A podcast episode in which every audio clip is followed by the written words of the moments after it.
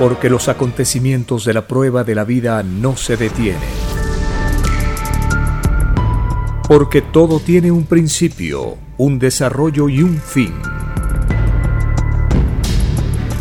Presentamos El tiempo que resta. Una gran oportunidad para cambiar nuestros destinos y la vida. El cambio de costumbres provocará la caída del sistema de vida, de las leyes del oro. Los acontecimientos le salen al encuentro a las criaturas. Una nueva revelación, escrita por Alfa y Omega, se extiende por el mundo. Ciencia celeste, nueva moral, filosofía común, justicia divina el tiempo que resta.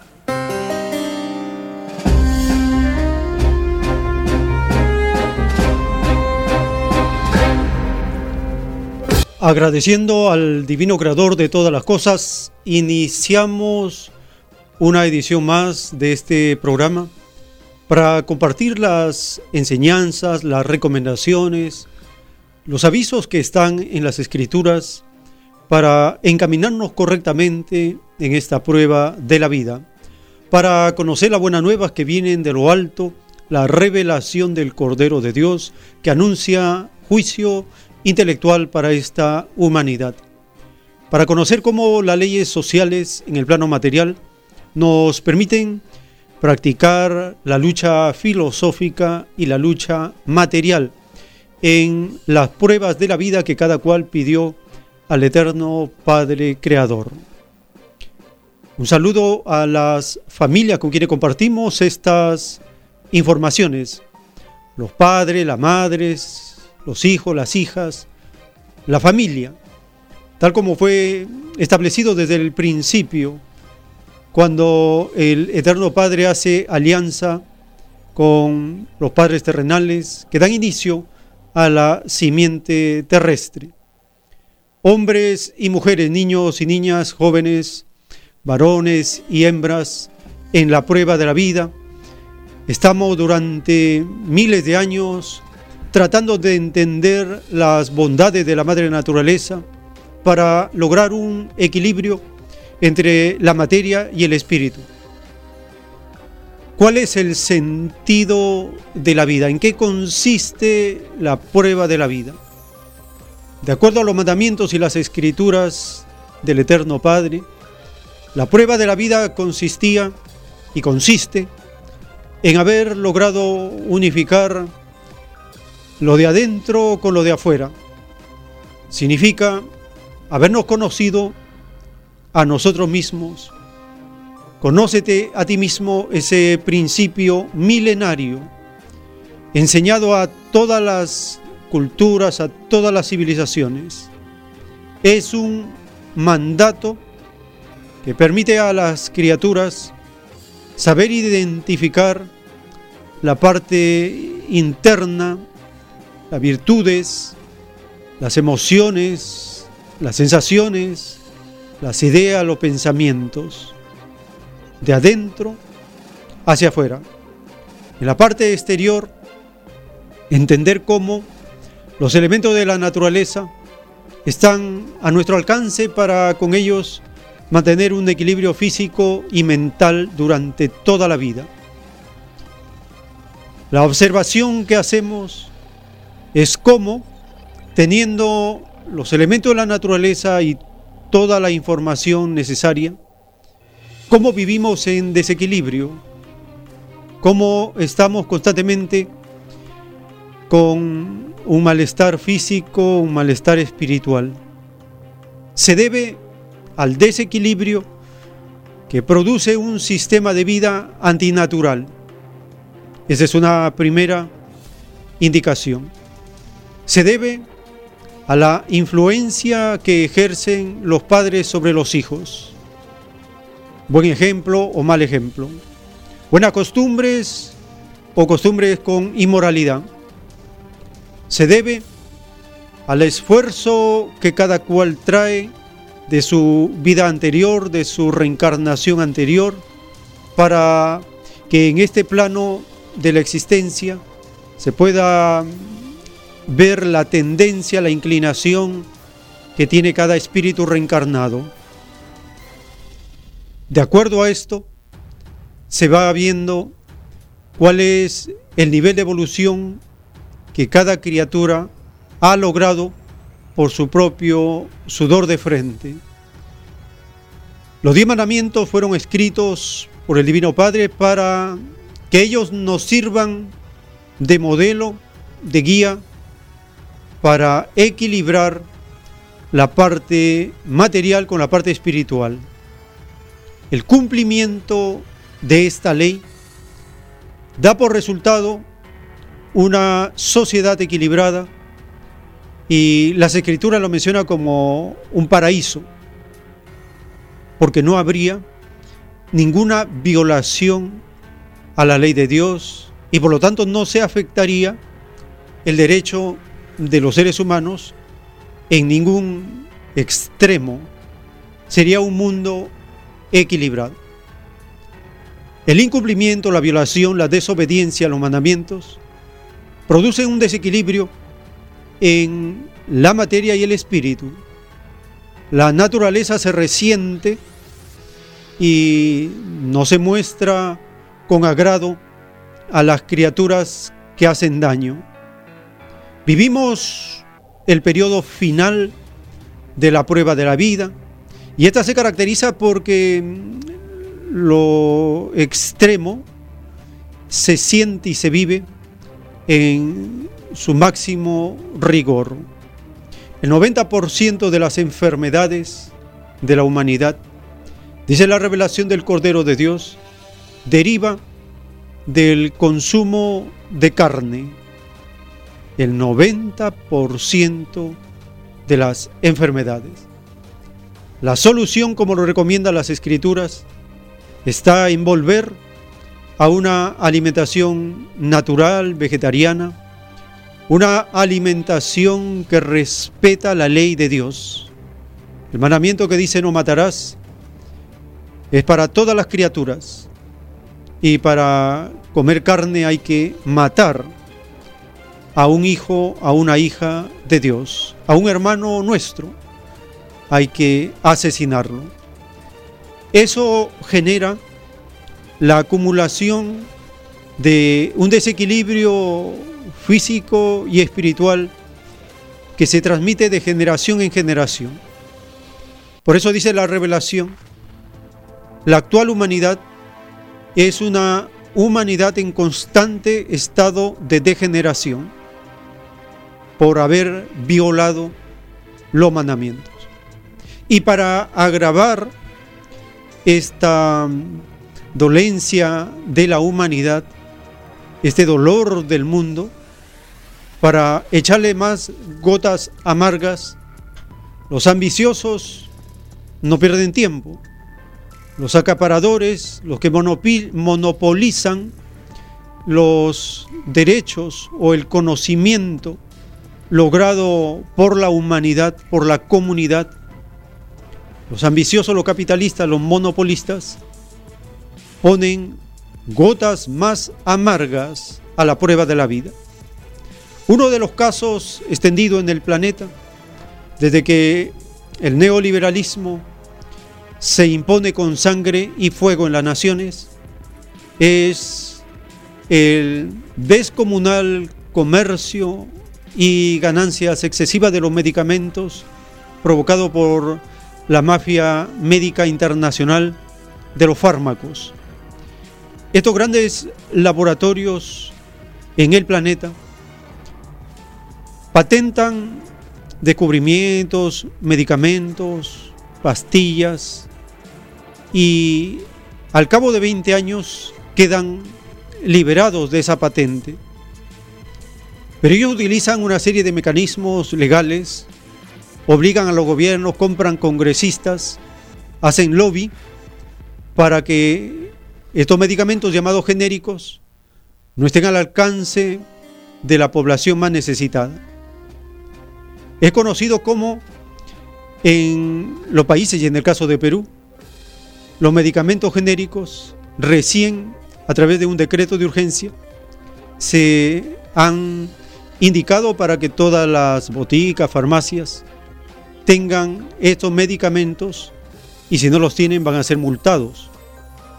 El Congreso, dominado por la mafia Fuji aprista, por la mafia Fujimori, el APRA y todos los demás, ellos son parte del lobby que reciben unas bonificaciones, unas recompensas en dinero para impedir toda ley que vaya en beneficio de los más necesitados.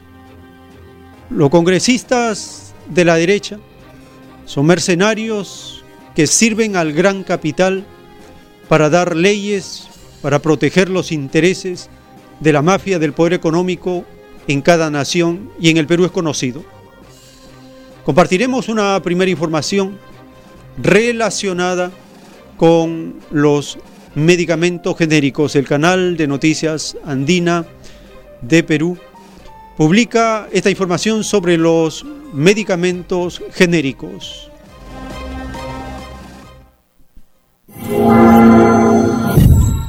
En el Perú, según la Dirección General de Medicamentos, Insumos y Drogas, cinco tratamientos para la diabetes con medicina genérica equivalen en costo a un tratamiento con medicamentos de marca. El Ministerio de Salud y Digemit identificaron que los medicamentos genéricos en denominación común internacional pueden ser de 3 a 6 veces más baratos que un medicamento de marca. Pero, ¿qué es un medicamento genérico? es aquel medicamento que eh, ha vencido la patente después de un periodo de 20 años y que por lo tanto este medicamento puede ser comercializado, puede ser producido eh, directamente sin, por cualquier laboratorio. Puede ser comercializado puede, bajo un nombre de marca o un nombre de fantasía o medicamento en denominación común internacional. Los medicamentos genéricos son de garantía y tienen los mismos efectos que los de marca ya que tienen la misma sustancia activa. Un medicamento genérico de marca, un medicamento genérico en denominación común internacional o también medicamentos innovadores. Pero todos, si todos estos tienen la misma sustancia activa, van a tener la misma respuesta terapéutica y la misma eh, beneficio para nuestros pacientes. Las boticas y farmacias ya deben contar con los 31 medicamentos genéricos en sus diferentes presentaciones tras la promulgación del decreto de urgencia. De no hacerlo, se impondrán sanciones. Puede haber una amonestación o una multa hasta de dos unidades impositivas tributarias, pero también considera que por espacio de tres meses vamos a trabajar en lo que denominamos las inspecciones orientativas. Las medicinas genéricas vienen en diferentes presentaciones como jarabes, tabletas, soluciones inyectables, soluciones oftálmicas y demás. Todos deben tener acceso a los medicamentos, así que no se deje sorprender y exija su derecho.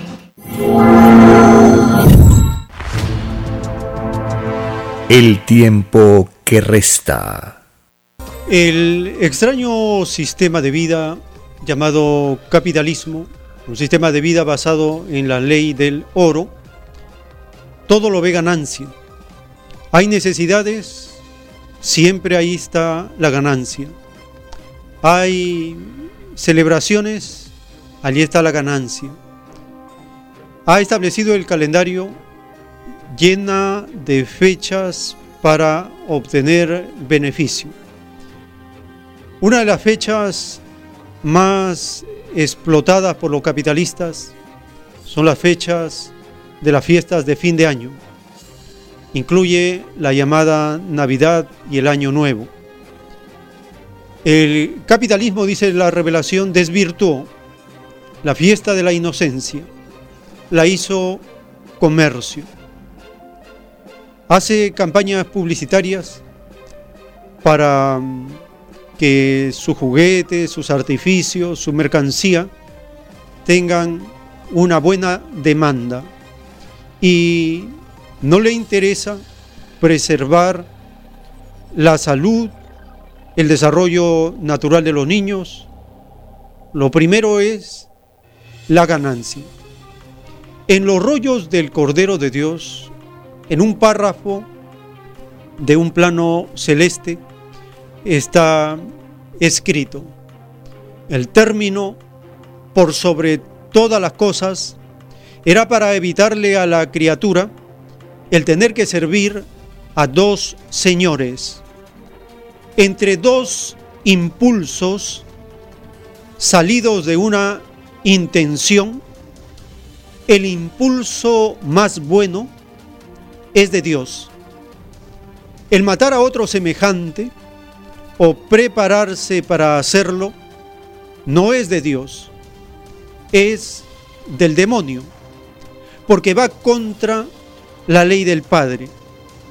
Y todos aquellos que obsequiaron a la inocencia juguetes representativos de fuerza y de guerra, no entrarán al reino de los cielos por corromper a la inocencia, tentándolas desde pequeños a violar la ley del Padre.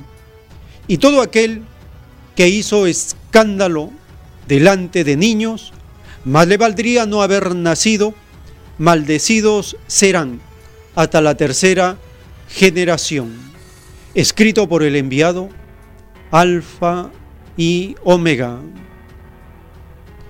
Esta advertencia que nos da las escrituras y la revelación de tener el máximo cuidado y respeto a la inocencia de los niños.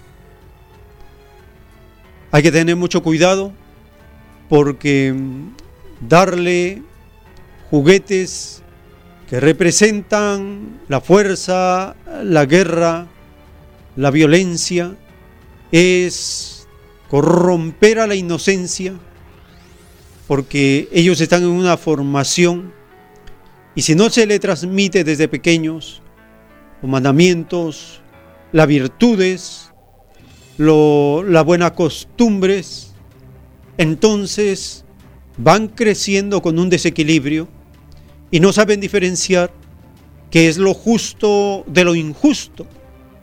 No saben identificar cuando uno es libre y cuando uno está condicionado por la fuerza. Y se va acostumbrando a un mundo donde el desvirtuamiento parece legal. La inmoralidad ha sacado carta de ciudadanía. Las malas costumbres son ensalzadas y lo bueno modal, la cortesía, la atención, el respeto, las virtudes, son miradas como algo que no es de esta época. Se tiene que cambiar las costumbres enseñando a los hijos desde pequeños a saber diferenciar qué es lo que le agrada al divino creador, qué es lo que está cumpliendo, respetando los mandamientos y qué cosa viola la ley del Padre eterno.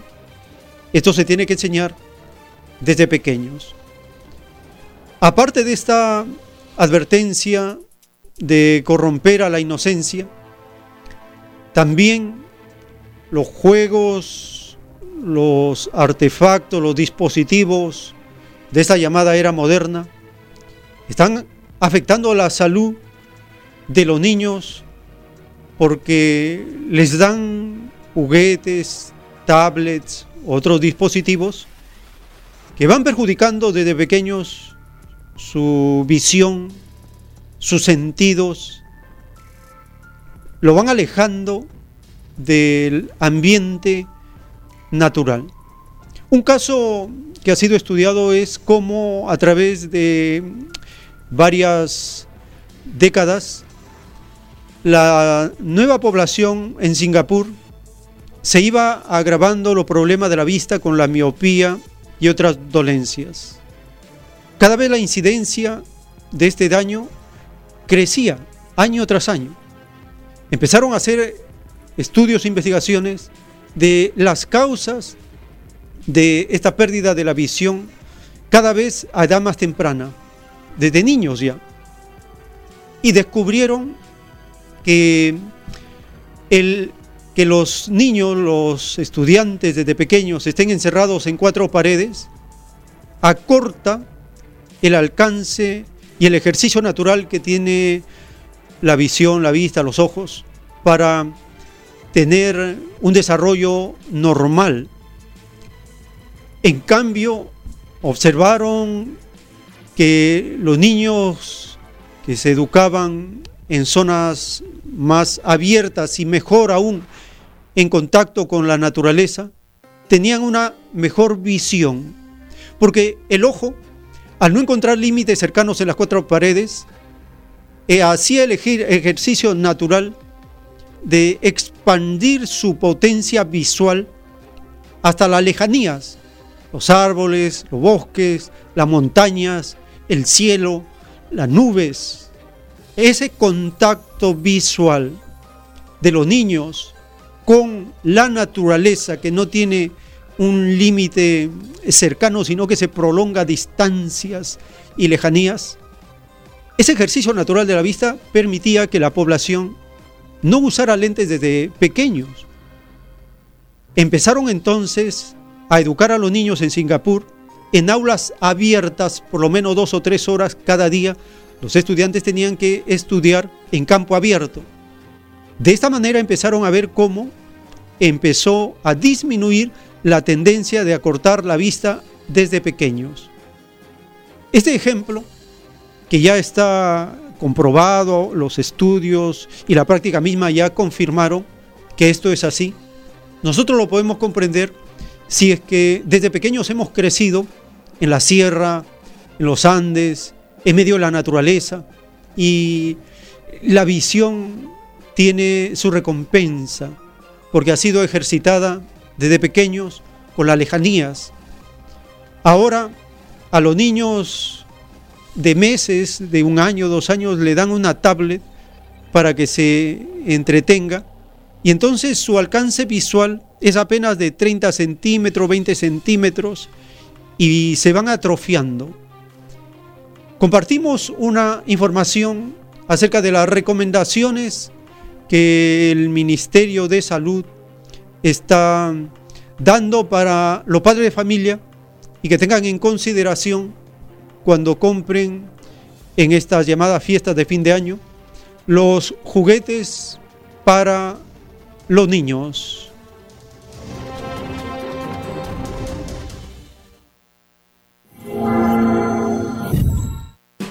La Navidad está a la vuelta de la esquina y con ello la emoción por comprar los regalos para los más pequeños de la casa también.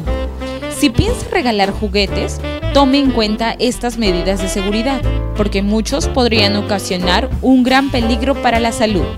Los puntos que uno debe tener en cuenta es que, primero, el juguete tiene, que haber sido comprado en un establecimiento formal con el registro y verificar que tenga el registro sanitario correspondiente. Luego verificar que el juguete no sea o no tenga tintes simples, ¿no? que no se despinte con la uña. Por ejemplo, esto se despinta con la uña. ¿no? Eso puede llegar a ser muy tóxico. Luego, el tamaño y la edad de los juguetes para los niños. Si es un niño muy pequeño, no regalarle juguetes que, que contenga piezas muy pequeñas. Lo otro, si son juguetes electrónicos o a base de pilas, siempre con la supervisión de un adulto, porque las pilas a veces las ingieren los niños y eso es altamente tóxico porque están hechos a base de litio altamente tóxico y si son juguetes como drones tener mucho cuidado con las hélices no la idea es que ante cada juguete eh, siempre tiene que haber una supervisión de un adulto todos los juguetes deben tener el código de la Dirección General de Salud. La presencia del código de registro sanitario de Digest es muy importante en todos los juguetes. Generalmente esto se aprecia en los juguetes que son de contenido formal, oficial, que se expenden en tiendas autorizadas. Por ejemplo, podemos apreciar que acá los juguetes tienen, acá figura su registro sanitario y eso es muy fácil de corroborar, ¿no? Uno entra a la página web de la Digesa, coloca el código y se puede evidenciar si el código es correcto o no. ¿no? porque se ha evidenciado que hay muchas falsificaciones y adulteraciones de estos códigos. Y si piensa regalar un smartphone, preste atención, porque este también puede ser perjudicial para la salud del pequeño. Este es un problema que con la modernización hemos ido viendo y cada vez se hace más frecuente. ¿no? Los oftalmólogos eh, ah, están viendo más casos de este problema. Los niños muy pequeños, los padres pues tal vez tenemos la costumbre de regalar para que no molesten o por engreimiento eh, dispositivos electrónicos como celulares, tablets, laptops y los niños pues están jugando todo el día, lo ven muy de cerca y esto les va dañando la visión. Y no solo es eso, ¿no? Eh, hace que el niño no sea tan sociable.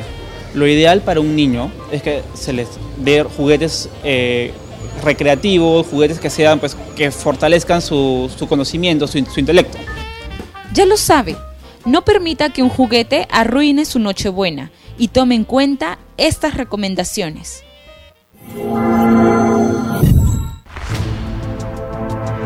El tiempo que resta.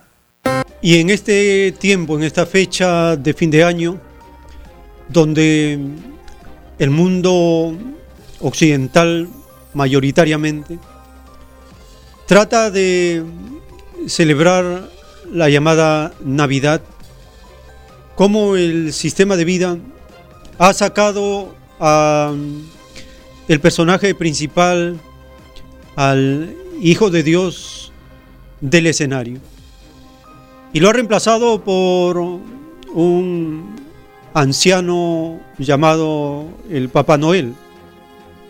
Lo ha reemplazado por el árbol de Navidad, por los regalos, pero el más importante de esta fecha, el Hijo de Dios, no aparece. ¿Por qué? Porque su nacimiento es un peligro para el sistema de vida vigente. El nacimiento del Hijo de Dios representó el fin de una dinastía, el fin de un imperio, el fin del poder religioso de turno, el fin de la fuerza.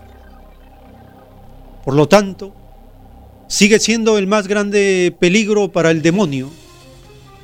El Hijo de Dios nació en este mundo para decir que ha terminado el tiempo de la fuerza. Por eso él dijo, basta ya. Ese término basta ya significaba que hasta ahí llegaba el imperio de la fuerza. Su doctrina amorosa, su doctrina revolucionaria, enseñó un nuevo ser humano. En las bienaventuranzas, Cristo enseña cómo debe ser el ser humano, hombres y mujeres, en la comunidad. Deben ser como los humildes, como los niños, deben ser mansos, bondadosos, deben ser misericordiosos, deben ser pacificadores, deben ser inocentes como los niños, deben ser amantes de la justicia y, si es posible, como dice la bienaventuranza, sufrir lo que sea necesario, aún la vida, por hacer que la justicia en este planeta sea la norma de cada día. Las bienaventuranzas enseñan que cada uno debe ser luz con las buenas obras, que cada uno tiene que ser un verdadero activista, un revolucionario, un transformador, porque este mundo, cuando llega Cristo, no estaba bien y ahora no sigue el plan de Dios, sigue mal. El planeta y el sistema actual sigue mal. Cristo había advertido esto y dijo, el cielo y la tierra pasarán, pero mis palabras no pasarán significa que una nueva doctrina llegaría a la tierra. Y significa que este sistema fracasaría. Porque iba a pasar. No iba a quedar. En un párrafo de los rollos del Cordero de Dios, está escrito, de verdad os digo que si los llamados religiosos se hubiesen ceñido al pie de la letra en las escrituras del Padre, tendrían que haberse convertido en los más grandes revolucionarios. Y no ocurrió así, lo que demuestra que los llamados religiosos no poseen la elevada espiritualidad para defender lo que es del Padre. Estos hijos poco evolucionados crearon una extraña creencia cuyo fruto es la adoración material, una extraña adoración desconocida en el reino de los cielos. Se han autoelegido los llamados papas, extraño y desconocido título en el reino de los cielos. Ningún apóstol fue papa, porque todos sabían por su conocimiento en sus trinidades que la fe y la creencia tienen libre albedrío y sabían que el mayor en la humildad es aquel que nunca se sintió atraído por título alguno, escrito por el enviado Alfa y Omega. Este párrafo de la revelación nos da una clave. En las escrituras están las bases para que todos los seres humanos seamos revolucionarios. ¿Y por qué? Porque este mundo, este sistema de vida, no le agrada a Dios. Es ilegal. Porque las costumbres de este mundo son inmorales. Violan la ley. Porque las leyes, los estados, los gobiernos, son gobiernos de fuerza. No están extendida la fuerza militar por todas partes. Porque este sistema de vida capitalista hace daño a las familias, las destruye, las separa.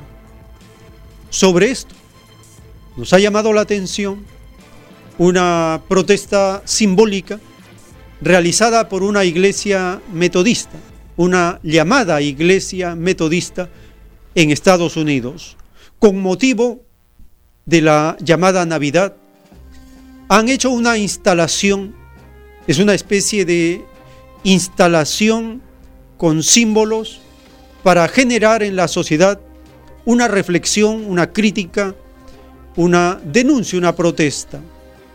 Han enjaulado a la representación de las estatuas del pesebre, de un niño, la madre, el padre, enjaulados y separados, como una protesta de lo que hace el dictador de turno en Estados Unidos, atentar contra las familias en la frontera. Compartimos esta primera visión de esta protesta de una organización religiosa en Estados Unidos.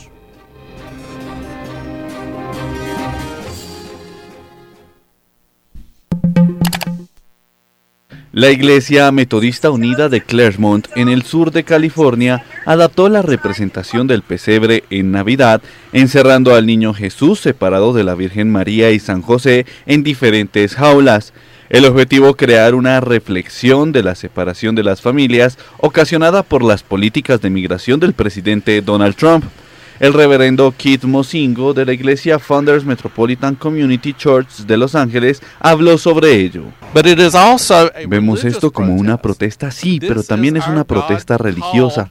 Esto es el llamado de Dios para hacer un llamado de atención sobre algo que vemos que ocurre. Debemos mantenernos pronunciándonos en contra de este acto inmoral y realmente vemos esto como algo inmoral e inhumano. El nacimiento ha despertado controversia por sus referencias a la separación de las familias migrantes en la frontera sur, una de las políticas migratorias más polémicas del presidente Trump en su intento de reducir la llegada al país de indocumentados y refugiados. La reverenda Kathy Black, pastora de la Claremont United Methodist Church, explicó la razón de la instalación. Nuestro temor es que si María, José y el niño Jesús vinieran hasta la frontera en 2019, podrían ser separados. ¿Y qué sería tener esa familia separada con el niño en un centro de detención, la madre en otro y el papá en otro? Nosotros creemos que es injusto separar familias en la frontera. La congregación ha usado esta clase de mensajes desde hace más de una década para llamar la atención del público sobre temas sociales en esta época del año. Otra iglesia también está utilizando jaulas para colocar a la Sagrada Familia en otra polémica representación de una de las celebraciones más importantes del cristianismo. El tiempo que resta. En otro párrafo de los rollos del Cordero de Dios está escrito, He aquí la ceguera de la roca religiosa fueron tan duros y egoístas en su forma de fe que el Divino Padre Jehová los comparó con la dureza de la roca. Roca significa egoísmo mental en el reino de los cielos. El creerse que la propia fe es única es convertirse en roca mental. Los tales están a un paso del fanatismo el fanatismo se detiene en un razonamiento y su autor se limita a sí mismo. Toda llamada religión se limitó a sí mismo. Ese límite voluntario es una de las causas de que el fruto religioso se divida. Escrito por el enviado Alfa y Omega. Este acto simbólico, esta protesta realizada por esta llamada iglesia metodista, debe servir para que las religiones asuman la responsabilidad de ser parte de este sistema de vida contrario a los mandamientos de Dios. Roca religiosa la mayor es el Vaticano. El Vaticano actúa como que si los problemas graves de la humanidad no tuvieran nada que ver con ella. Dice la revelación que el Vaticano es uno de los pilares del sistema de la explotación y comercio de la fe del mundo.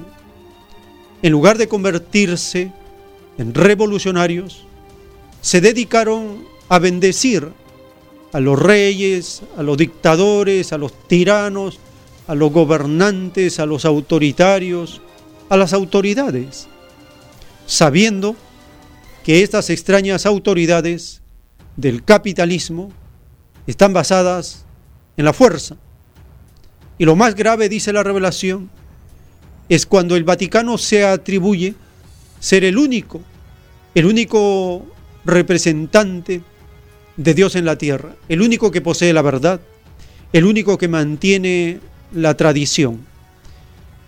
Ese darse la mayor importancia los lleva, dice la revelación, a estar en el campo del fanatismo, es decir, limitarse a sí mismos, a un solo razonamiento.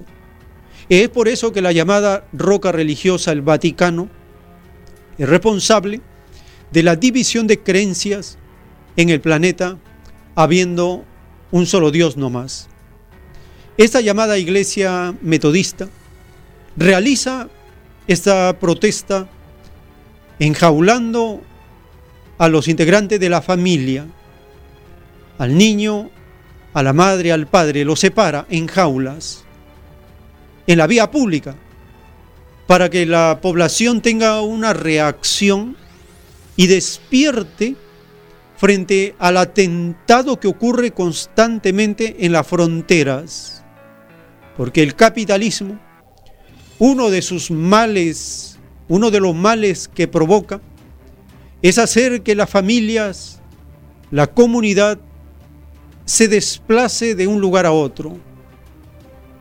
Este, esta nación mundial de los inmigrantes, que supera los 300 millones de habitantes, es una de las naciones que sufre el desarraigo, sufre el problema del rechazo, la xenofobia, sufre el atropello de los que viven ya en una nación establecida, sufren el atropello de las autoridades y son las víctimas de ser tratadas como mercancías, la trata de seres humanos.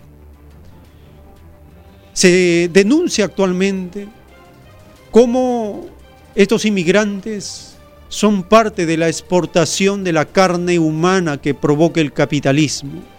Esto es algo aberrante, es algo que no se puede justificar en ningún extremo. El atropello a la familia que provoca el capitalismo tiene que ser condenado y rechazado con el fortalecimiento de la familia, el padre, la madre, los hijos, hombres y mujeres. Así está establecido desde el principio.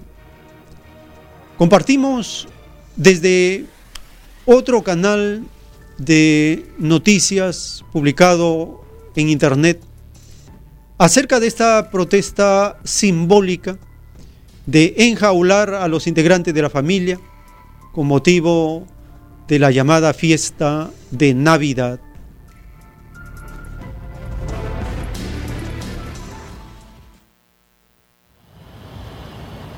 En este pesebre de California, Jesús está solo y enjaulado.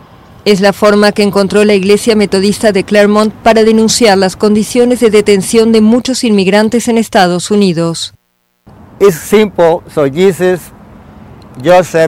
Es simple. Jesús, José y María representan a todos nuestros inmigrantes, a todos los refugiados, no solo en Estados Unidos, sino en todo el mundo, especialmente en Europa. Hemos visto cómo sufren y la gente no los quiere, y tampoco en nuestro país. Según la Biblia, María y José huyeron a Egipto para escapar del rey Herodes y proteger a Jesús. ¿Qué habría pasado si hubieran buscado refugio hoy en Estados Unidos? ¿Qué pasa si, si ellos estuvieran en, la misma situación? ¿Dejaríamos a Jesús separado de María y José? ¿Y, y qué es lo que el mundo diría sobre eso? El presidente Donald Trump decretó en 2018 una política de tolerancia cero con la inmigración ilegal hacia Estados Unidos. Su política incluyó la separación de miles de niños de sus padres migrantes y tuvo que ser suspendida tras una ola de indignación. Una corte ordenó la reunificación de estas familias, pero según medios estadounidenses, las políticas de separación continúan. Jesús, José y María representan a todos nuestros inmigrantes. El tiempo que resta.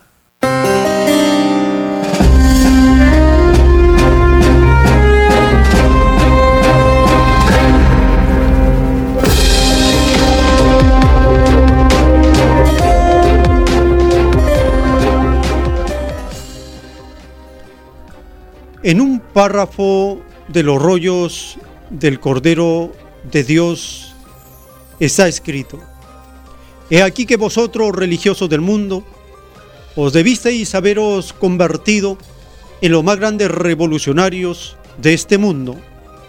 Mi hijo primogénito luchó contra el extraño e inmoral vivir de los emperadores romanos ellos le mandaron matar.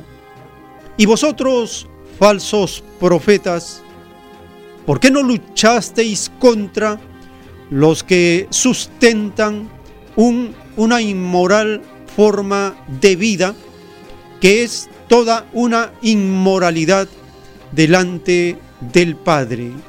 De verdad os digo que un revolucionario vale más que vosotros porque todo revolucionario es profeta en el reino de los cielos, escrito por el enviado Alfa y omega.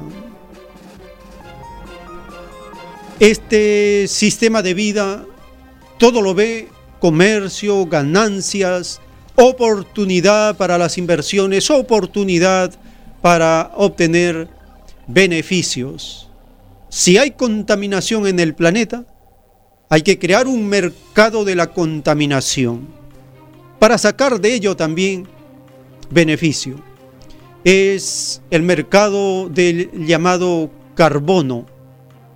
Como las naciones industrializadas están estableciendo las leyes para que puedan ellos seguir contaminando a través de comprarle bonos a las naciones que contaminan menos y de esta forma presentar con números, con cálculos matemáticos, para que los más contaminantes, comprándole a los menos contaminantes, presenten una mezcla, una suma, un promedio de que ellos en verdad están contaminando menos porque han comprado bonos de carbono del que menos contamina. Esta aberración de la contaminación capitalista hace que estos mercaderes de la contaminación no se pongan de acuerdo.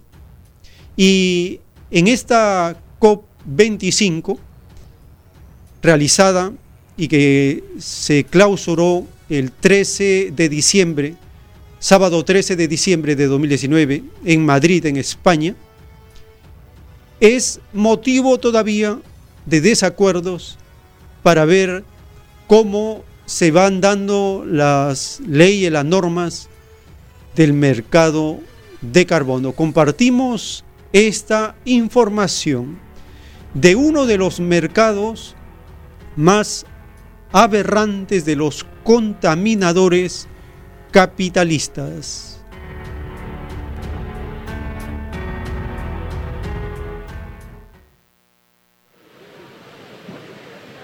Últimas horas de la cumbre del clima.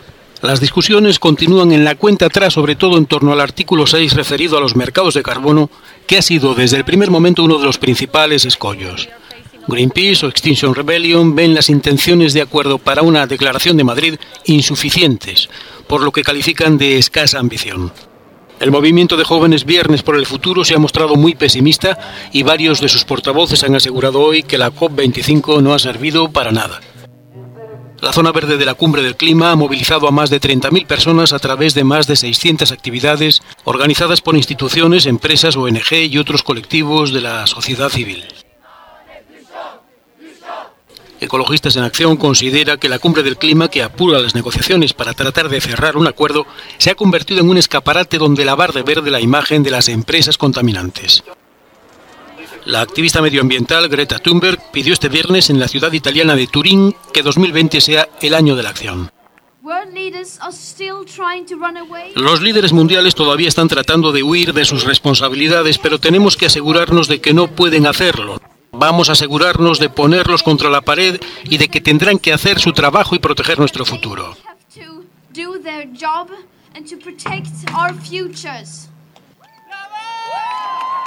Una manifestación de jóvenes que integran Viernes por el Futuro en Turín coreó lemas contra la emisión de gases contaminantes a la atmósfera.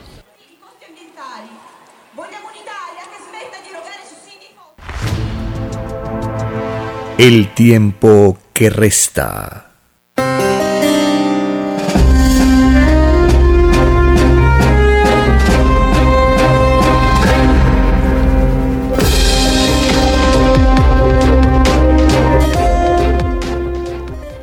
En un párrafo de los rollos del Cordero de Dios está escrito, la nueva generación de espíritus trae consigo el divino germen de lo común, el mismo que siempre han enseñado mis divinas y sagradas escrituras, pues es la misma filosofía que reina en los lejanos soles y es la misma que ha vivido todo espíritu.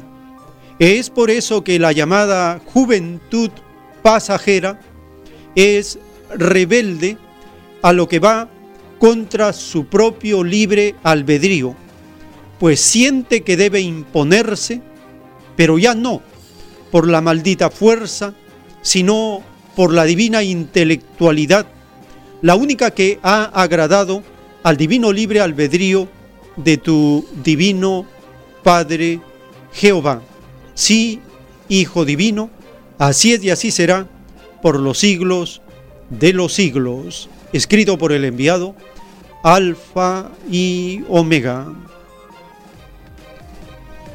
Niños y jóvenes, con motivo de esta COP25, han señalado que los gobiernos no están haciendo nada por mitigar, por disminuir la emergencia, la crisis climática. Y los jóvenes han dicho que los van a tener que poner contra las cuerdas, contra la pared, que no se saldrán con la suya. Estos ideales de la nueva generación, que por intelectualidad, por conocimiento, por información, saben que no tienen futuro.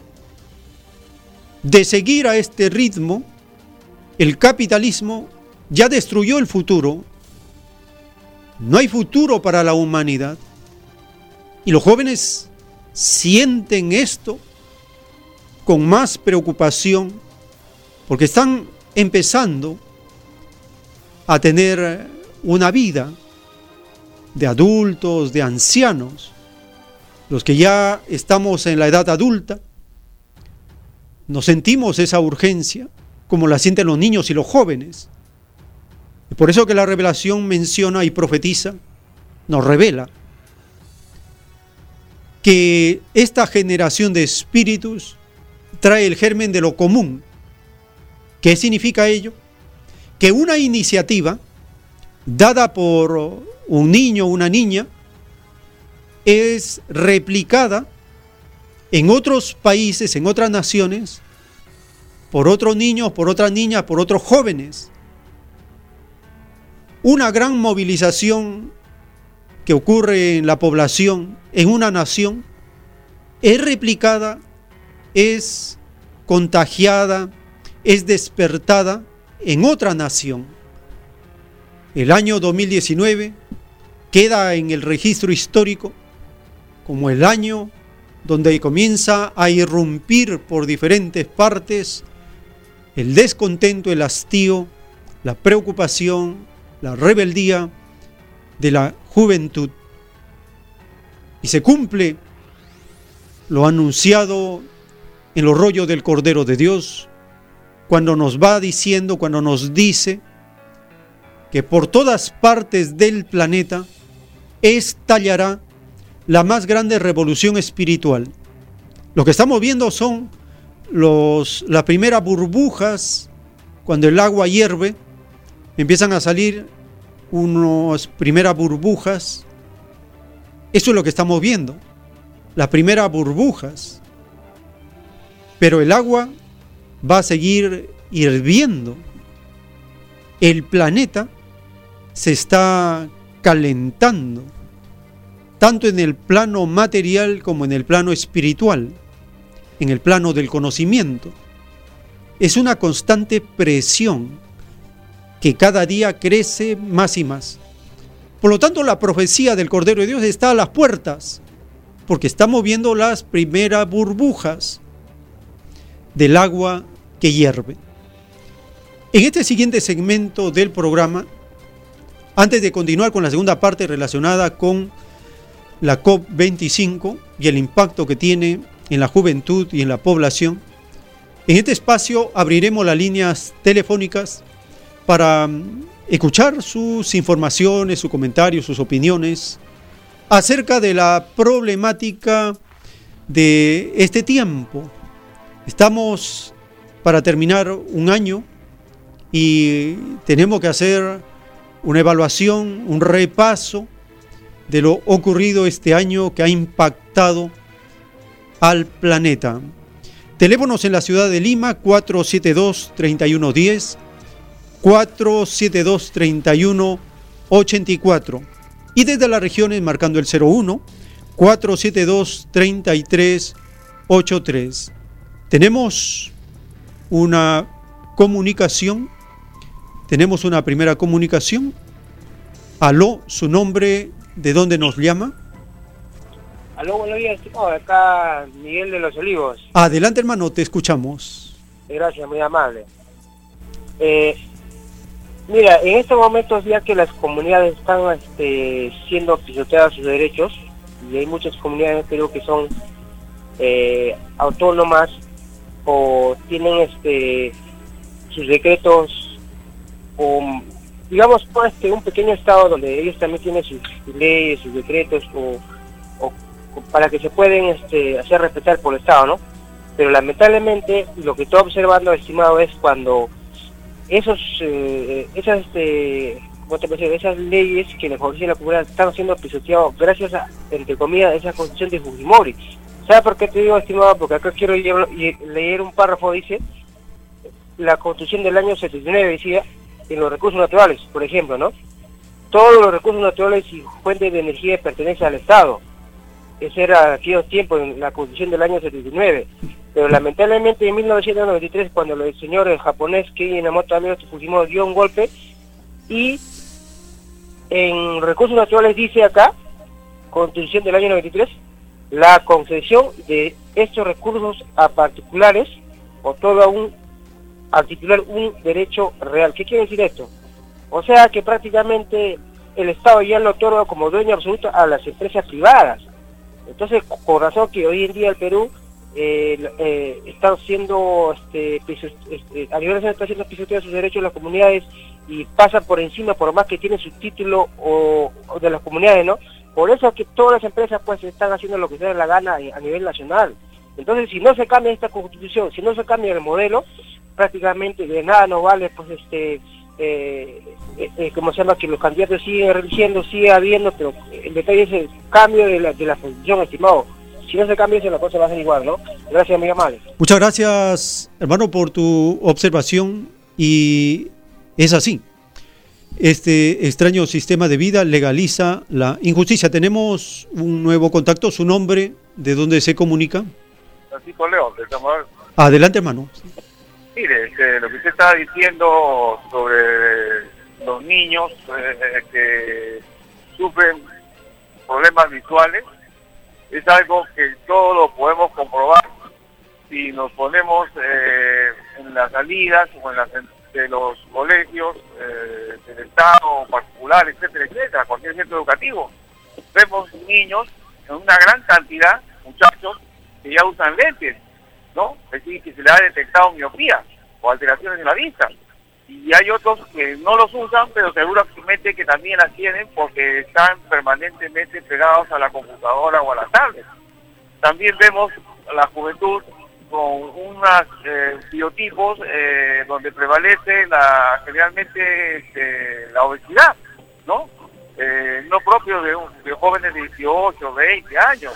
Entonces todo esto es probado por el sistema de vida, ¿no? Donde prácticamente se les da sedentarismo, no hay contacto con la naturaleza.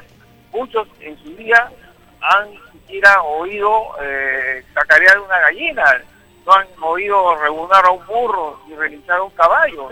Si no tienen acá en la ciudad de Lima, la gente no tiene contacto con la naturaleza, nunca la han tenido y por supuesto que nunca lo ha tenido, no lo puede apreciar.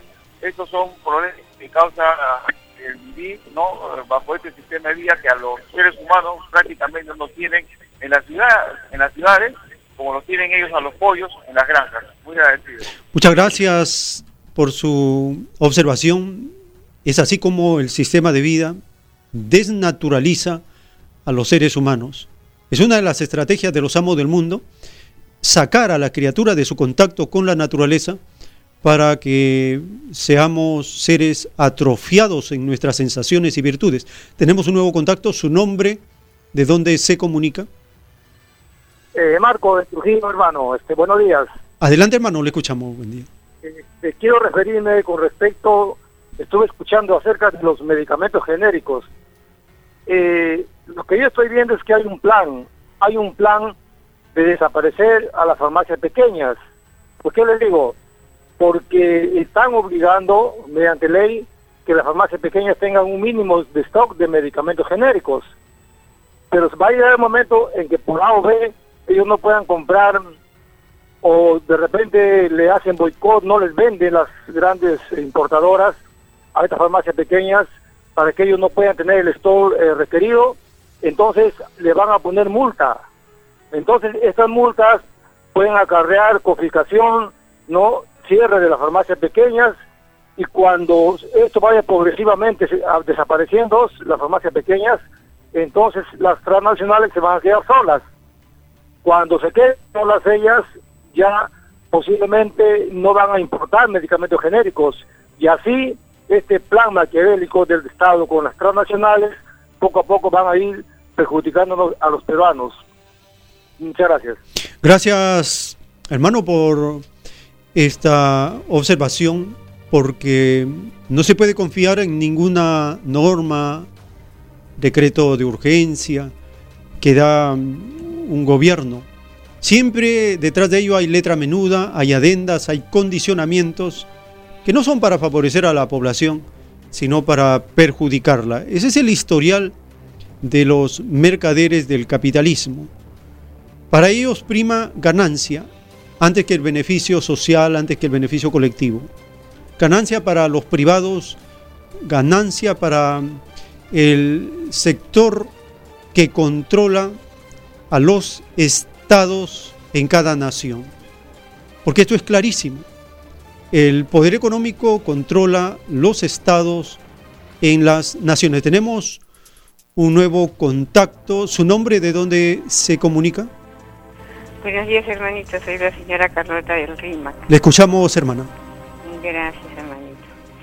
Es el egoísmo, la vanidad y la violencia de los países enriquecidos los que están destruyendo el futuro de nuestros jóvenes por la crisis climática. El egoísmo de liderar economías en el mundo y la vanidad o pretensión de vivir mejor que los demás cuando la solución es que todos vivamos mejor. Para esto los países debemos unirnos, todos, con la bandera de lograr la sostenibilidad de las condiciones para la vida en nuestro planeta. Las guerras no, no solucionan nada.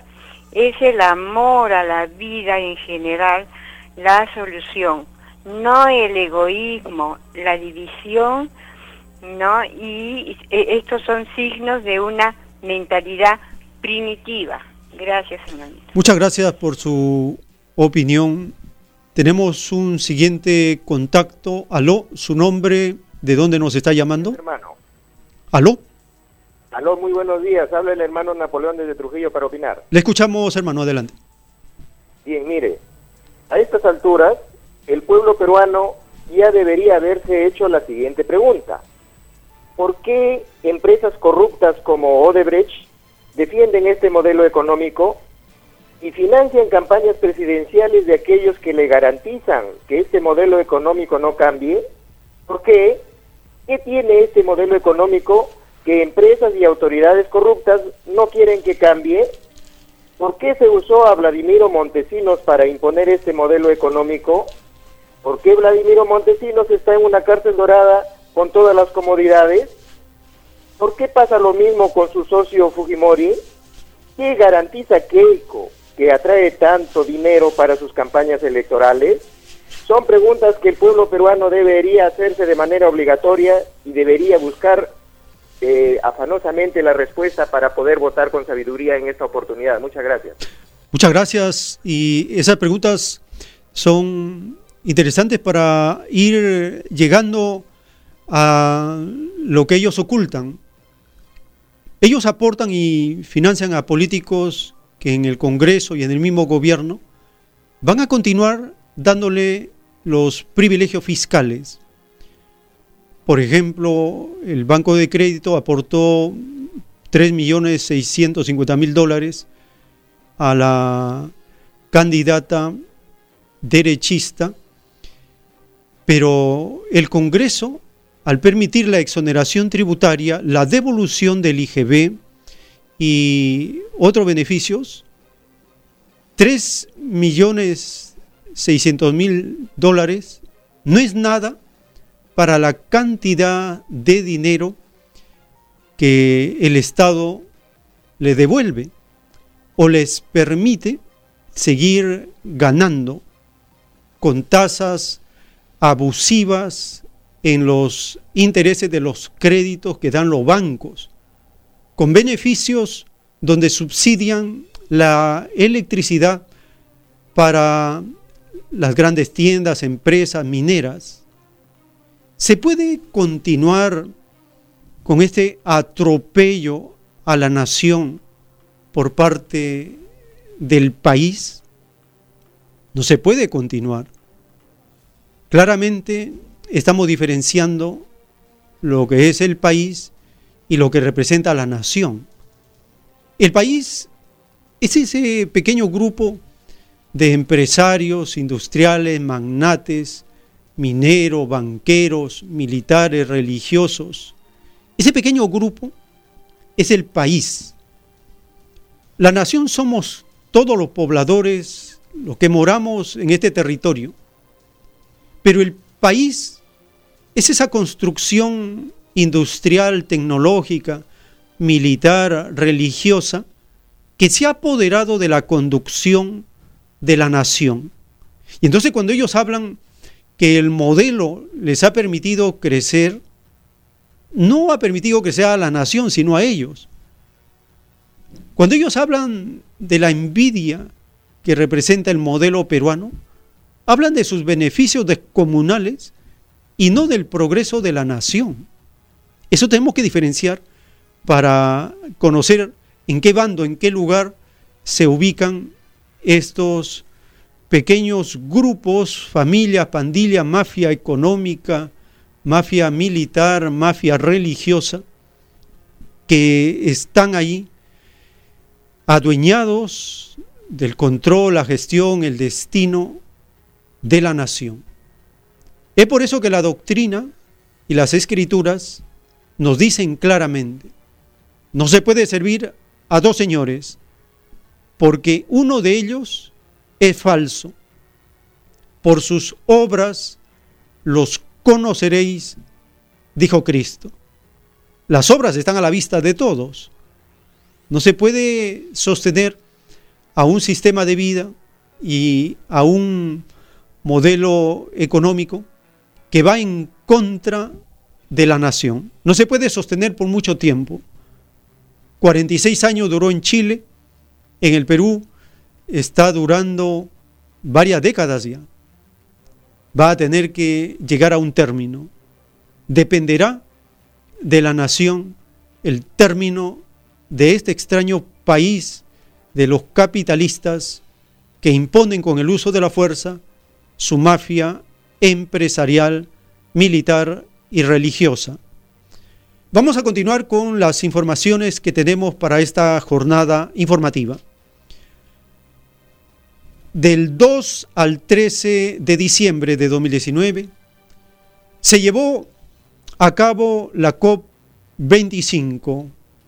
Significa que las 24 conferencias, encuentros, cumbres anteriores no han logrado un resultado tangible, práctico para las naciones. Esto es así, porque de haber logrado un, resultado favorable, no habría ya mayor necesidad de una nueva cumbre. Estamos en la cumbre 25, 25 años que vienen a la humanidad distrayéndola del problema central, el sistema de vida capitalista, el modo de producción capitalista, es el causante del desastre en el planeta. La juventud va a demorar todavía un poco tiempo para llegar a señalar al sistema como el causante. A pesar que ya hay banderolas y hay consignas en las marchas que dicen, cambiemos el sistema para que el clima se restablezca. Cambiando al sistema, la naturaleza vuelve a tener su equilibrio, cambiando al sistema capitalista. Falta la palabra capitalista, pero el sistema vigente no va a durar mucho tiempo. La juventud, como lo profetiza la doctrina del Cordero de Dios, tiene el germen de lo común. Una joven empezó desde niña, desde los ocho años, Greta Thunberg, en las clases que recibe acerca del medio ambiente, rápidamente por el síndrome que tiene de Asperger, se da cuenta que estamos en un peligro. Esta niña en la medida que va creciendo, va estudiando, se informa detalladamente de las advertencias que dan los científicos acerca de la emergencia de la crisis climática. Esta niña llega a los 12 años y comienza a asumir una madurez propia de una persona responsable. A los 15 años se sienta frente al Congreso y empieza su protesta. Rápidamente llama la atención por los conceptos que ella expresa en base a su estudio, tiene clara ya la información y por lo tanto sabe qué se tiene que hacer en un momento de crisis protestar, llamar, gritar y despertar, provocar reacción en la familia. Esa es una primera reacción cuando uno está en pánico, en peligro, en emergencia. Correr, gritar, protestar, exigir. Es un momento de despertar, de reacción frente a la emergencia.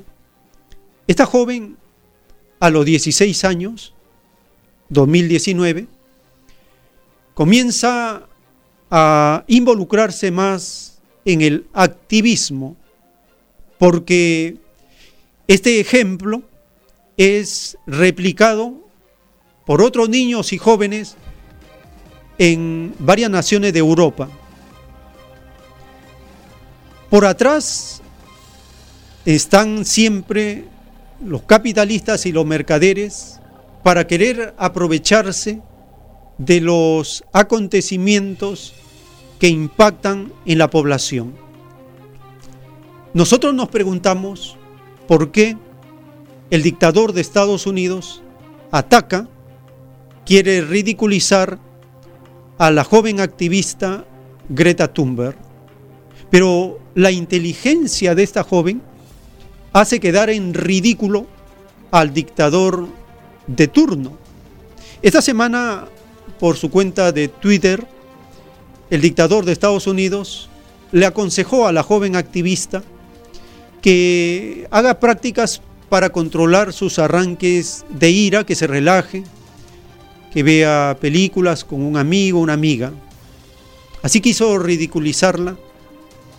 La joven activista en su cuenta de Twitter también puso la recomendación del dictador y lo dejó en ridículo.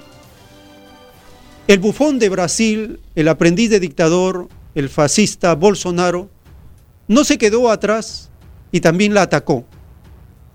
Le dijo que era una pequeña, una mocosa, como diciéndole que no sabe qué cosa está haciendo.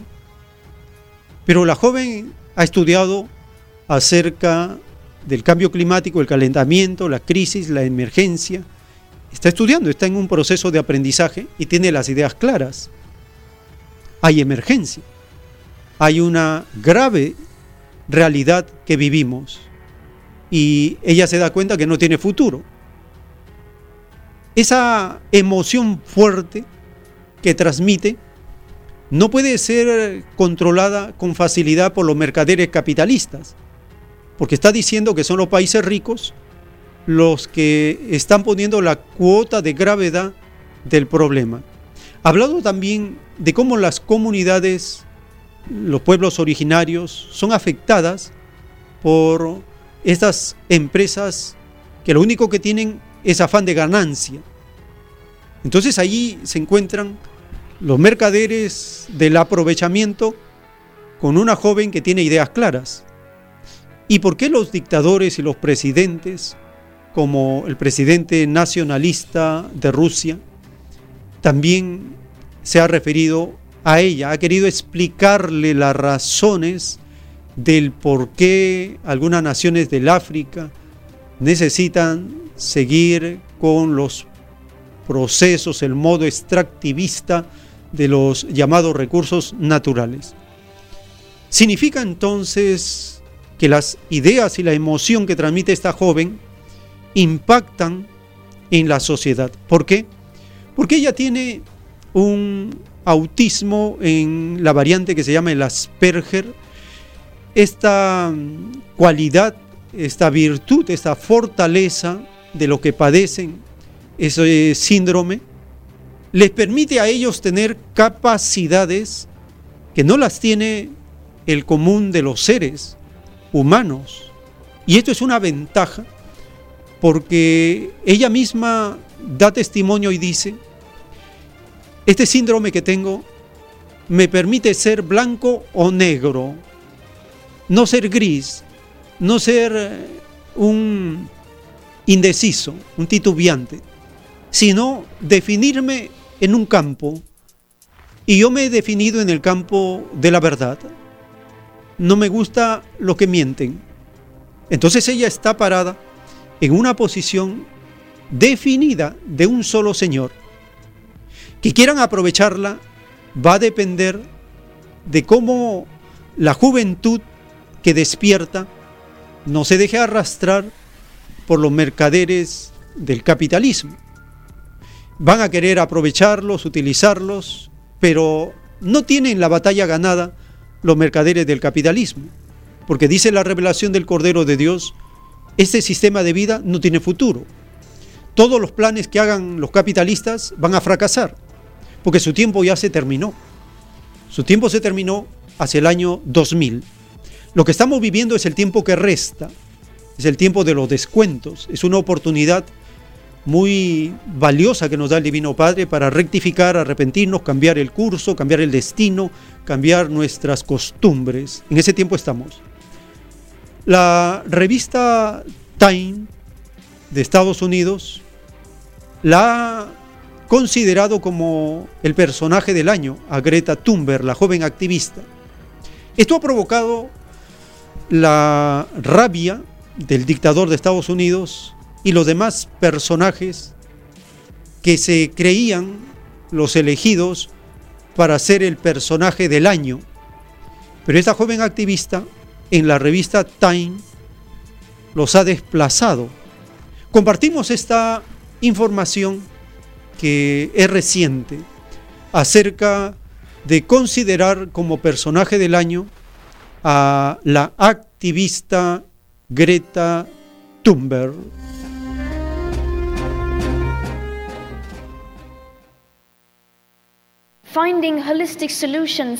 Greta Thunberg es la personalidad del año 2019 según la revista Time. La publicación colocó al activista ambiental de 16 años en su portada, con el título El poder de la juventud.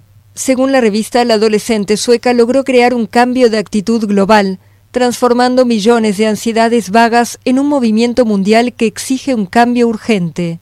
Desde que inició una huelga en solitario contra el calentamiento global fuera del Parlamento de Suecia el año pasado, Thunberg atrajo a millones de personas a su causa, convirtiéndose en la portavoz de una generación atormentada por la emergencia climática.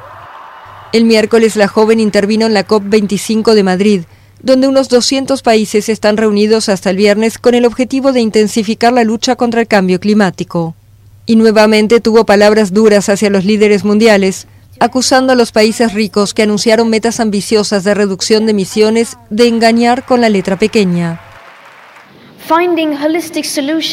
Encontrar soluciones holísticas, de eso debería tratarse la COP pero en cambio parece haberse convertido en una especie de oportunidad para que los países negocien tecnicismos y eviten aumentar su ambición.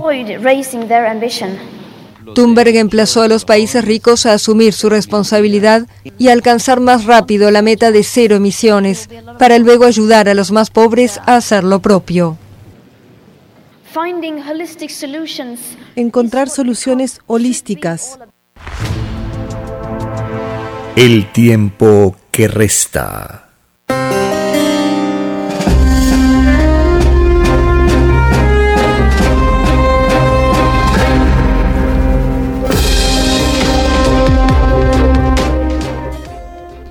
Dice la revelación que la juventud es rebelde.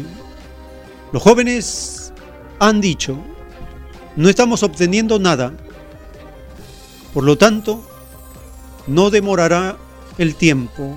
En poco tiempo, esta juventud mundial señalará al capitalismo, al sistema de vida que obstruye y destruye el futuro de todos.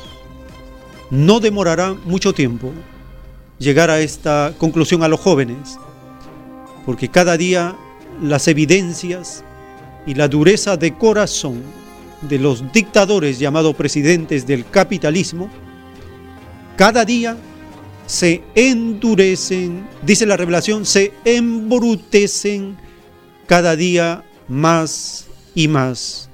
Por lo tanto, esta joven activista que menciona cómo esta cumbre COP25 se ha convertido en un encuentro de mercaderes que buscan encontrar las leyes, la letra menuda, para seguir haciendo sus negocios y contaminando la tierra. Los ha denunciado que solo ha servido esta cumbre para encontrar una legislación conveniente para las empresas y las transnacionales. También la joven activista ha pedido que se preste atención a las comunidades nativas y ha denunciado el asesinato de dos activistas medioambientales en Brasil, lo que provocó la ira del fascista dictador de Brasil, Bolsonaro.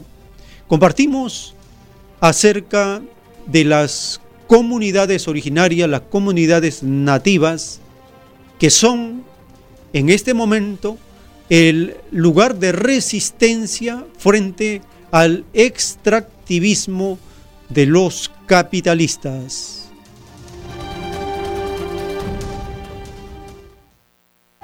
¿Cómo se atreven?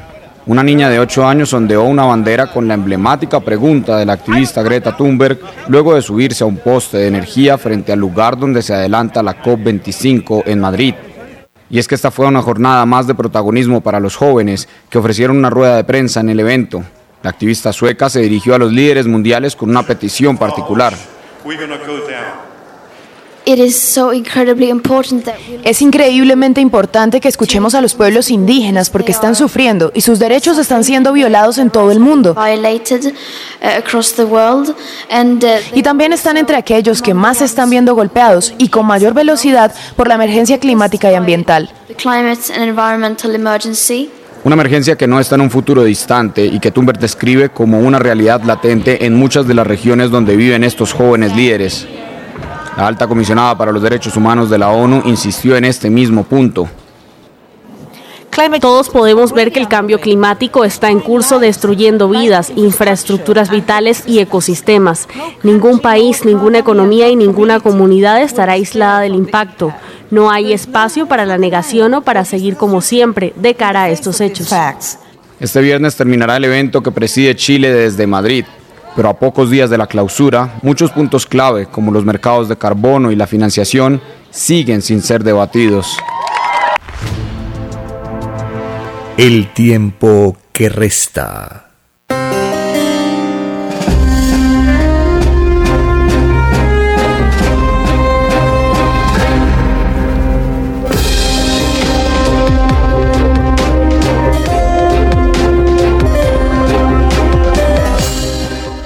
Dice la revelación que los niños al defender sus derechos estarán provocando la más grande revolución en toda la tierra.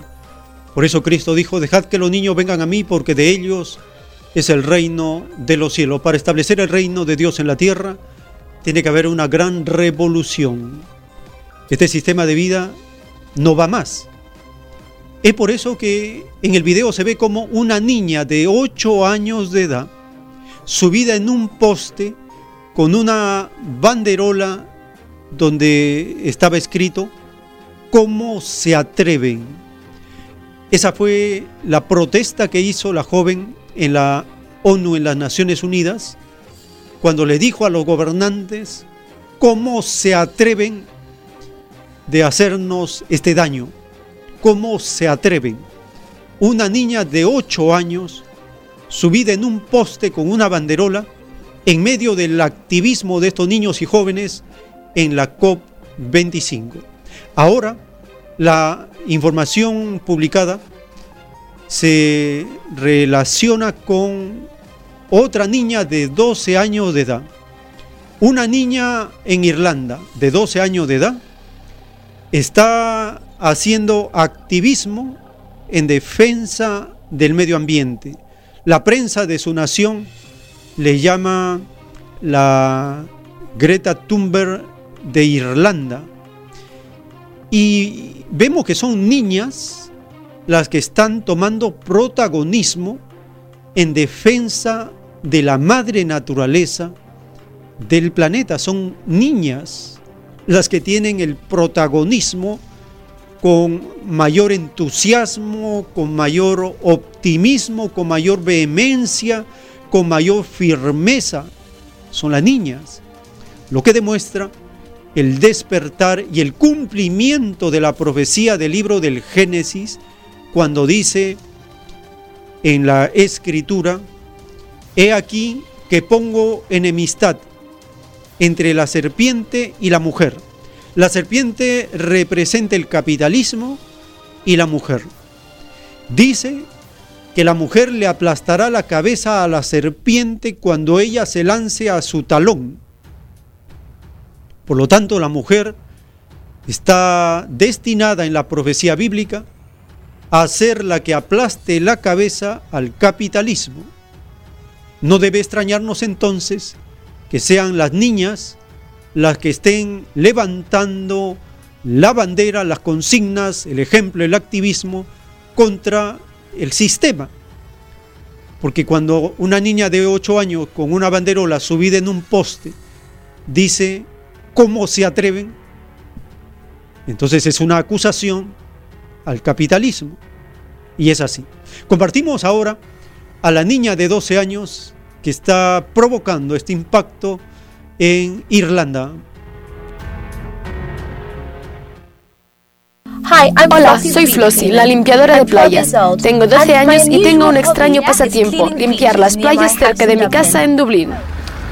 Ya conocida en su Irlanda natal y con su propio documental, Flossie Donnelly es una estudiante y activista por el clima de 12 años. Para conocerla, vamos a su casa al sur de Dublín, junto al mar. Limpiar las playas no es lo que los niños deberían tener que hacer. Quiero decir, no me entiendas mal, en realidad me gusta. Pero no, no es algo que deberían estar haciendo. Es algo que no debería haber empezado. Además de recoger plásticos, Flossie participa en las marchas semanales de los Fridays for Future. Su inspiración es la adolescente sueca Greta Thunberg. Creo que Greta es una asombrosa activista, la chica que resolverá el cambio climático y no se rendirá. Ella es increíble. Pero con solo 12 años y siendo una figura pública desde los 10, ¿se siente vulnerable Flossie al ver su imagen en Internet? Nunca nadie me ha hecho pasar un mal momento en las redes sociales. Tuve un par de comentarios que más que nada me hicieron reír. Y eso fue solo cuando le mandé un mensaje a Greta en Instagram. Eso realmente muestra que cuando estás tan alto, la gente solo quiere verte caer. En los medios locales y nacionales, a Flossie la han apodado la Greta irlandesa. Se han escrito numerosos artículos sobre ella y sus esfuerzos. Pero Flossie tiene un potente mensaje para los políticos. Espero que los políticos hagan algo al respecto y encuentren y resuelvan problemas con otros países y prohíban los combustibles fósiles. Necesitamos detener el calentamiento y que no produzcan ni procesen tanta carne. La familia de Flossie pasó a comer menos carne y a volar menos. Incluso dejaron de encender la chimenea. Pero detrás de las luces, las cámaras y el activismo, Flossie sigue siendo una niña con grandes planes para su futuro. Cuando termine la escuela quiero ser bióloga marina de día y luego tener una banda o ser una estrella de rock por la noche. Y mientras tanto, ella continuará presionando a los políticos. Va a ser difícil resolverlo, pero si pusimos al hombre en la luna podemos resolver esto con la misma facilidad.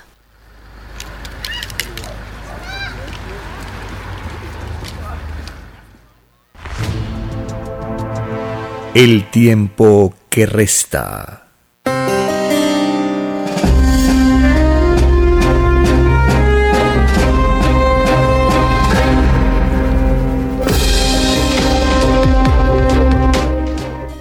En el libro Lo que vendrá, que contiene los títulos de los rollos del Cordero de Dios, está escrito el título 1333. En el extraño mundo, surgido de las extrañas leyes del oro, en los últimos tiempos de tan extraño y desconocido sistema de vida, las llamadas naciones ricas exigieron cooperación de las pobres lo inmoral de este pedido está en que las naciones ricas explotaron por siglos a las naciones pobres. Esta extraña hipocresía de los últimos tiempos la pagan los hipócritas desde el mismo instante en que principiaron a pedir cooperación a quienes empobrecieron, les corresponde un puntaje de tinieblas segundo por segundo. Este puntaje cesa cuando tales naciones explotadoras vean la luz y se arrepientan. Por cada segundo de hipocresía transcurridos en los últimos tiempos de la prueba de la vida, les corresponde a los hipócritas cumplir una existencia fuera del reino de los cielos, escrito por el enviado Alfa y Omega. Este mercado del carbono, donde las naciones contaminadoras, las llamadas industrializadas, las naciones ricas, las naciones capitalistas, le piden a las naciones pobres que cooperen aceptando su contaminación para que ellos sigan lucrando. Esta hipocresía de los últimos tiempos tiene que ser rechazada, tiene que ser eliminada, dice la revelación, y estas naciones tienen que arrepentirse para que cese su condena. Compartimos este pedido que hace la joven activista Greta Thunberg a los países ricos para que no sigan afectando a los países pobres.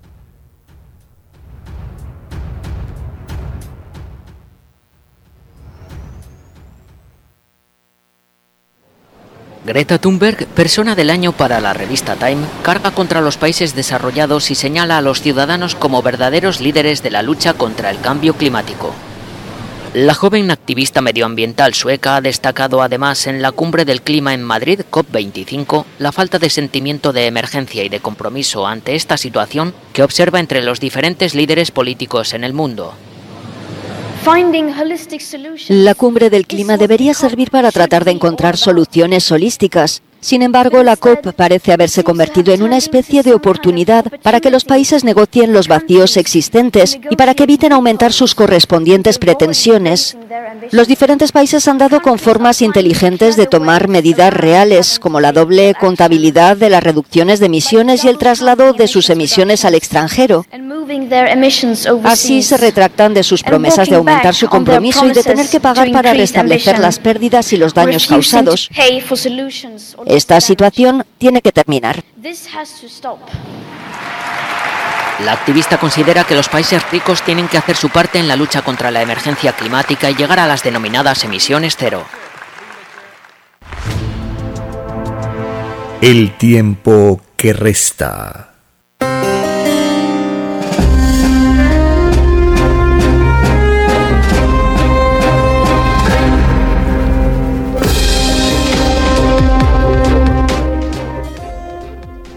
Cuando el Divino Padre en el paraíso advierte a los primeros padres terrenales, Adán y Eva, del árbol de la ciencia del bien y del mal no comerás, porque el día que de él comieres morirás, se refiere a un modo de producción donde se crea y se destruye, donde lo natural se desnaturaliza, donde se prioriza lo artificial para obtener beneficios al corto plazo o al instante, en lugar de mantener y preservar en el tiempo la naturaleza. La ciencia del bien y del mal se refiere al capitalismo, es el disfraz del diablo, es el sistema de vida que mata, miente, roba, explota, blasfema, degenera, sodomiza a la humanidad. ¿Quién desvirtúa las costumbres de los seres humanos? Este sistema de vida capitalista. ¿Qué está haciendo actualmente? Destruyendo las familias. Ya no es el padre, ya no es la madre, ya no son los hijos. Esto es una mezcolanza extraña que sale de estos demonios. Por eso que nosotros defendemos la familia, padre, madre, hijo, hija porque así lo enseña el orden que el Divino Padre está establecido en la naturaleza. La ciencia del bien y del mal ha creado las modas. La moda actual del capitalismo es un verdadero atentado contra la naturaleza. En las sagradas escrituras se menciona acerca de estas costumbres en el vestir. Y está claramente establecido. Vestimenta de hombre, vestimenta de mujer. El capitalismo ha desvirtuado todo ello y lo agrava. En el título 1355 está escrito, en la prueba de la vida, muchas extrañas modas hubieron Muchas de ellas deformaron el cuerpo físico. Todo el que se dejó influenciar por tan extrañas modas no entrarán al reino de los cielos. Infinitos poros de su propia carne los acusarán ante el Divino Padre Jehová de haber conocido en el lejano mundo extrañas influencias que ellos como poros de carne no pidieron en el reino de los cielos. Basta que un poro de carne se queje y el espíritu culpable no entra al reino de los cielos. Escrito por el enviado Alfa y Omega. Con motivo de la COP25, las transnacionales de la moda también están puestas en cuestión. También se las acusa de ser generadoras del calentamiento global, de ser causantes de la crisis climática. Compartimos esta información relacionada con la gravedad de la moda capitalista.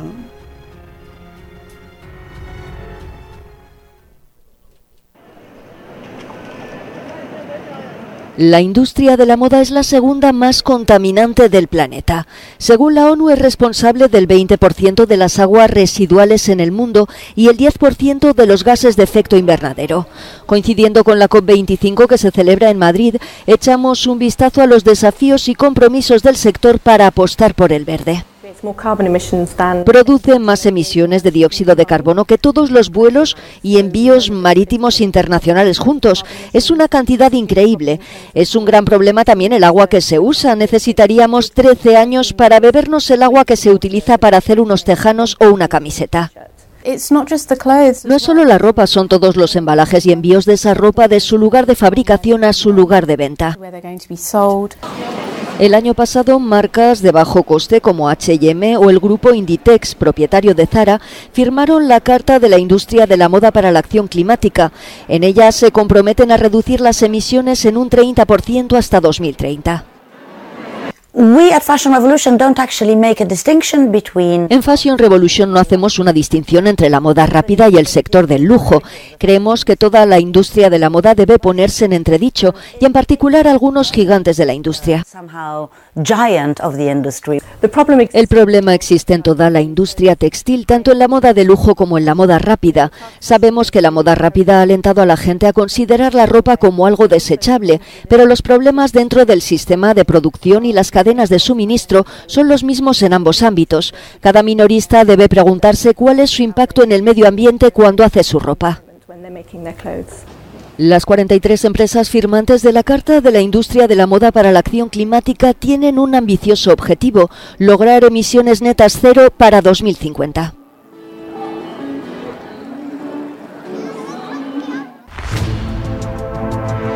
El tiempo que resta.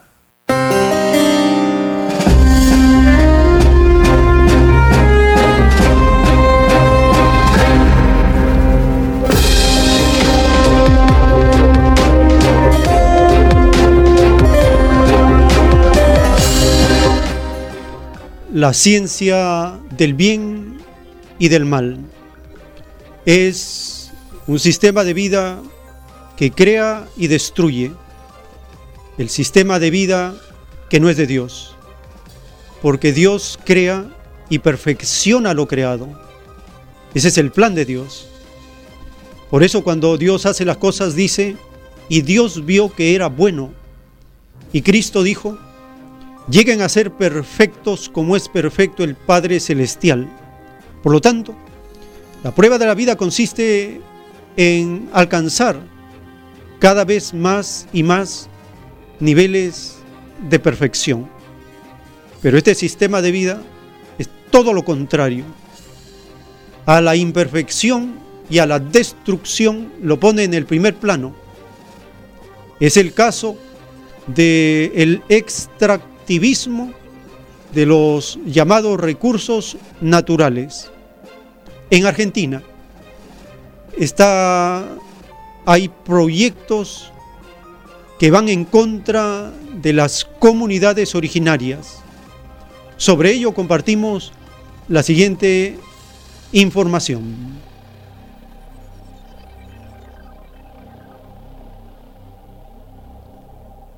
Acerca del fracking, la extracción del gas, del petróleo, utilizando el agua natural que es parte de la comunidad. Entonces ahora compartimos lo que está pasando en Argentina.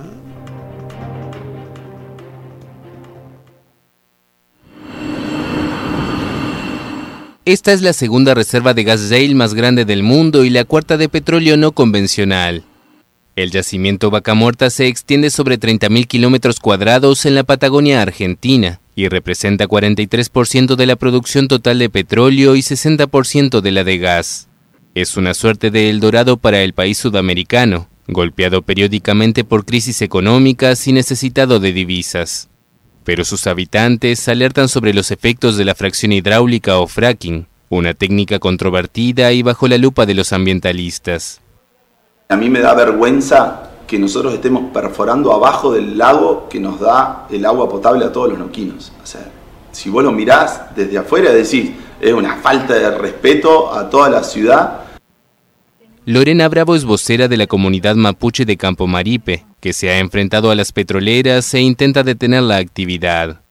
Los indígenas reclaman el derecho sobre sus tierras y afirman que han debido desplazarse por la contaminación que causa la fractura hidráulica, necesaria para la extracción de los hidrocarburos no convencionales.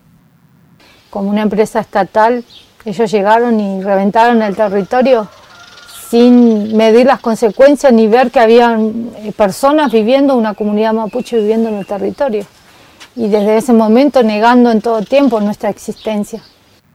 Añelo era hace años un pequeño caserío en medio del desierto patagónico, en el que se vivía del pastoreo de cabras y corderos. Hoy se ha transformado en un pueblo de 8.000 habitantes, donde abundan los hoteles para los trabajadores petroleros y se levanta un enorme casino. Otras poblaciones cercanas como Allen y Fernández Oro han visto disminuir sus campos de frutales ante el avance de las petroleras, que alquilan o compran las fincas para explotación. La fruticultura como actividad hegemónica viene en un declive desde la década del 70 muy grande que tiene que ver con la transnacionalización de las empresas. Según expertos, en 30 años se han perdido unas 20.000 hectáreas productivas, algo que además tendría efectos sobre el calentamiento global. La actividad petrolera es vital para la economía argentina y deja regalías a las provincias y a los municipios en los que se realiza. Pero para muchos de sus habitantes no debería ser suficiente atractivo para dejar los tradicionales cultivos de manzanas y peras.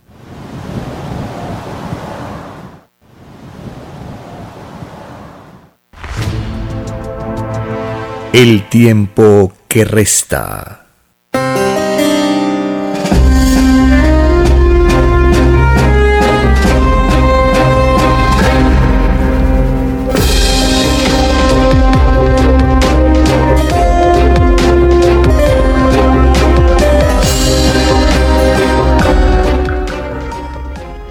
Dice la revelación que la naturaleza del Padre Eterno da para todos no debería haber hambre, necesidad, miseria en el planeta. ¿Por qué entonces 820 millones de personas padecen hambre hoy día, según los datos de las Naciones Unidas? ¿Quién es el culpable del hambre en el planeta? Estados Unidos, Gran Bretaña, Francia, Italia, Japón, Canadá, el G7 las naciones capitalistas son las culpables del hambre en la tierra. ¿Por qué? Porque estas naciones al año gastan 1,8 billones de dólares en armas, según el último informe de CIPRI. 1,8 billones de dólares. Es una cantidad tan monstruosa que si ese dinero se dedicara para multiplicar el alimento por cada año de gasto en armas, se eliminarían seis años completitos del hambre en todo el planeta. En dos años serían 12 años sin hambre en la Tierra. ¿Es o no es el diablo el capitalismo? Cristo dijo, por sus obras los conoceréis mata de hambre, mata el espíritu. Piensa que los seres humanos somos mercancías, somos consumidores, somos clientes. Para el capitalismo, los seres humanos son cosas. Esa es la dureza, ese es el materialismo explotador que Cristo combatió. Porque Cristo dijo, yo, el Hijo del Hombre, no tengo dónde reclinar la cabeza.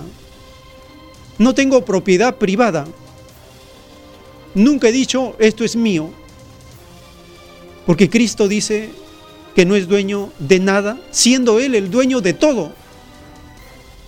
Ese es el gran ejemplo de Cristo, el primer revolucionario que enseñó los derechos humanos para vivir, enseñó los derechos humanos igualitarios de Dios para vivirlos, no los falsos derechos humanos basados en la desigualdad del capitalismo. Es por eso que China socialista ha dado un informe advirtiendo a Estados Unidos que no continúe violando los derechos humanos. Compartimos esta información acerca de la advertencia que China le hace a Estados Unidos.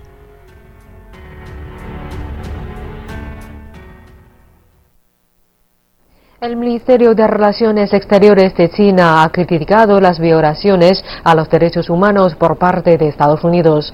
Una portavoz de la Cancillería exhortó a Washington a dejar de usar los derechos humanos como una excusa para interferir en otros países y a que comience a tomar acciones concretas ah, para cumplir sus propias obligaciones. Escuchemos. China ha seguido muy de cerca los reportes y declaraciones de la ONU sobre derechos humanos y está impactada ante la violación a los derechos humanos por parte de Estados Unidos y algunos países miembros de la Unión Europea. Las condiciones de los derechos humanos se han estado deteriorando recientemente en Estados Unidos y algunos países de la Unión Europea. La protección de los derechos humanos no debería ser solo un asunto de retórica, ni debería ser utilizado como una excusa para interferir en los asuntos internos de otros países. Mañana es el Día de los Derechos Humanos. Esperamos que Estados Unidos pueda aprovechar esta oportunidad para cumplir sus promesas en materia de derechos humanos y que resguarden los intereses de todos los grupos, especialmente los derechos básicos de los grupos vulnerables. El tiempo que resta.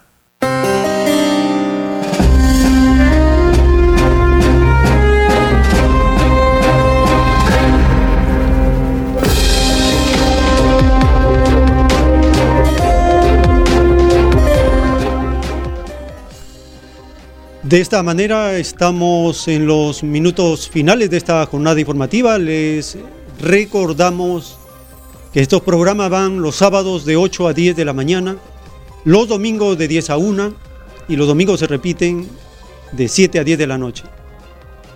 Toda la semana subimos los audios en la plataforma de podcast, Spotify, Anchor y otras más. Visite el canal de YouTube El tiempo que resta. Allí subimos también videos con interpretaciones que hacemos de las escrituras para ver cómo se viven las escrituras, para comprender que estamos en el tiempo final, en pleno apocalipsis. Estamos en el tiempo final de la prueba de la vida, en el tiempo que resta. Estamos en ese momento. Visite la página web alfa y omega.com, descargue gratuitamente todos los libros de la revelación del Cordero de Dios, porque en ello está el cumplimiento del capítulo 5 del libro del Apocalipsis, el rollo y el Cordero. Si el Divino Padre Eterno lo permite, compartiremos más interpretaciones, más informaciones relacionadas con el movimiento actual de las naciones en el plano filosófico, político, económico, ecológico, en el plano moral, en el plano espiritual. Nosotros estudiamos la revelación, no pertenecemos a ninguna secta religiosa, a ninguna religión. Somos estudiantes de las escrituras y la revelación que compartimos las informaciones para que podamos sacar conclusiones. Es por eso que no tenemos la forma de interpretar de las religiones, porque ellos siguen un patrón establecido que no es de la Biblia, que no es de Dios, porque si fuera de Dios, fuera de la Biblia, la interpretación de las religiones habría dado como resultado un paraíso, un reino que sea agradable a Dios en la tierra, pero no ha ocurrido eso. La interpretación del Vaticano y las religiones da como resultado un mundo infierno de división de creencias, de confusión de creencias, de explotación de la fe, de desvirtuación de los mandamientos y principios del Evangelio, etc. Y bendicen al sistema de vida que es el mismo Satanás disfrazado de capitalismo. Es el mismo diablo disfrazado de capitalismo. Por sus obras los conoceréis, dijo Cristo. De esta manera, Agradecemos por su amable atención y si el Divino Padre Eterno lo permite, hasta una nueva edición de El tiempo que resta.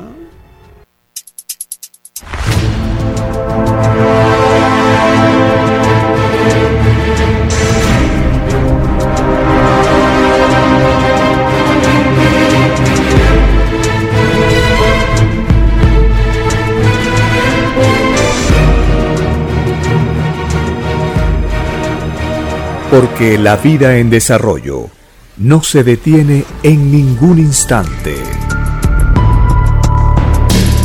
Porque el poder filosófico de las masas encuentra el hilo de la ley común de la naturaleza. La igualdad triunfa en la prueba de la vida. Por el principio de un nuevo amanecer en la historia humana, hemos presentado El tiempo que resta.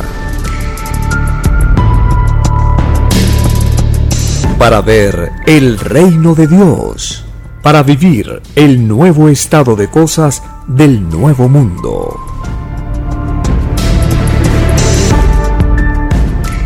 Visite www.alfayomega.com y descargue gratis todos los libros en PDF.